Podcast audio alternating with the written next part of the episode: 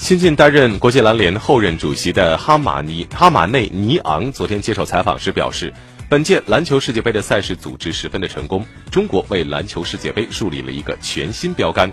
尼昂表示，非常感谢此次赛事的组织工作，中国树立了一个非常高的标杆，我们实现了所有当初设定的目标，所有八座城市政府和赛区工作人员的表现都非常出色，他们把篮球世界杯的组织工作推向了一个新的高度。这说明国际篮联将2019年的世界杯举办权交给中国是一个非常正确的决定。相信在世界杯之后，国际篮联将继续与中国合作，留下更多的篮球遗产，为篮球运动的发展做更多贡献。